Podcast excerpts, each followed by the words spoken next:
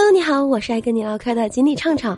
最近这几天，我发现身边已经有越来越多的朋友、亲戚开始加入羊群了，而且每个人加入羊群以后，他的表现啊、症状啊都不太一样呢。我还发现，就这个新冠病毒啊，它是特别的狡猾，我们千万不可以轻敌呀。通常在它刚来的头两天，我们感觉并没有特别的不适，有的人会发烧，有的人甚至不怎么发烧。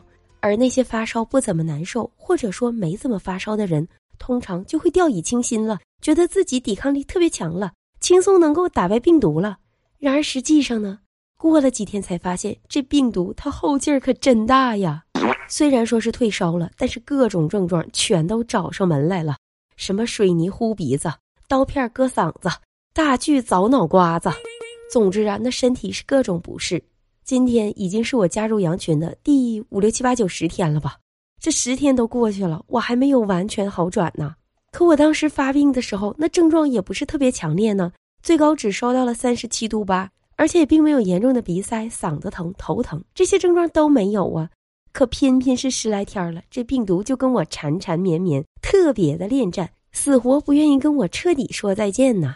虽然我没有什么不舒服，但就是一直咳嗽。这个咳嗽就很难好，而且它通常都是今天咳嗽大劲儿了吧，明天就感觉瞬间舒服了，以为自己好了又可以支棱了，结果到了后天又开始咳嗽了。病毒都已经会声东击西了，而且自从我和我身边的人阳了以后，我听到了各种声音。有个姐们跟我说，阳了以后千万不能洗澡啊，她就是一不发烧就开始洗澡，以为自己好了。结果洗完澡以后，没过多长时间又开始高烧不退呀。还有朋友跟我说，阳了以后不能轻易干活，干活就会消耗体力。可我们的身体还没有恢复呢，必须得静养啊。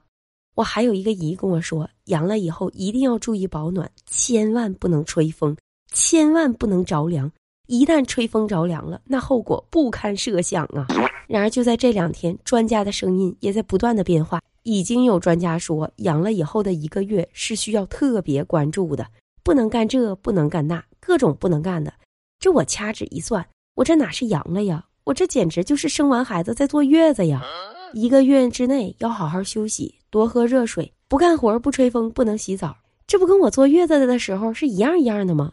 不过老铁，我真觉得要说这病毒啊，不服不行啊，它是专治各种不服。但凡你对他掉以轻心了，他就狠狠的给你一个大嘴巴子呀！这不，我不发烧都有十天了，嗓子还给干哑了呢。这怎么的？这病毒还通灵性了呢？知道我爱唠嗑，还故意把我嗓子给整封印了呢？唉，畅畅还真不知道到底啥时候能彻底好了，啥时候叫彻底好利索了。但是我真就希望啊，这病毒啊，它快点过去吧，咱们所有人都能尽快恢复往日的生活。老铁，你说对不？喜欢这期节目的老铁，记得订阅专辑，关注畅畅，每天跟你唠嗑，每天给你乐呵。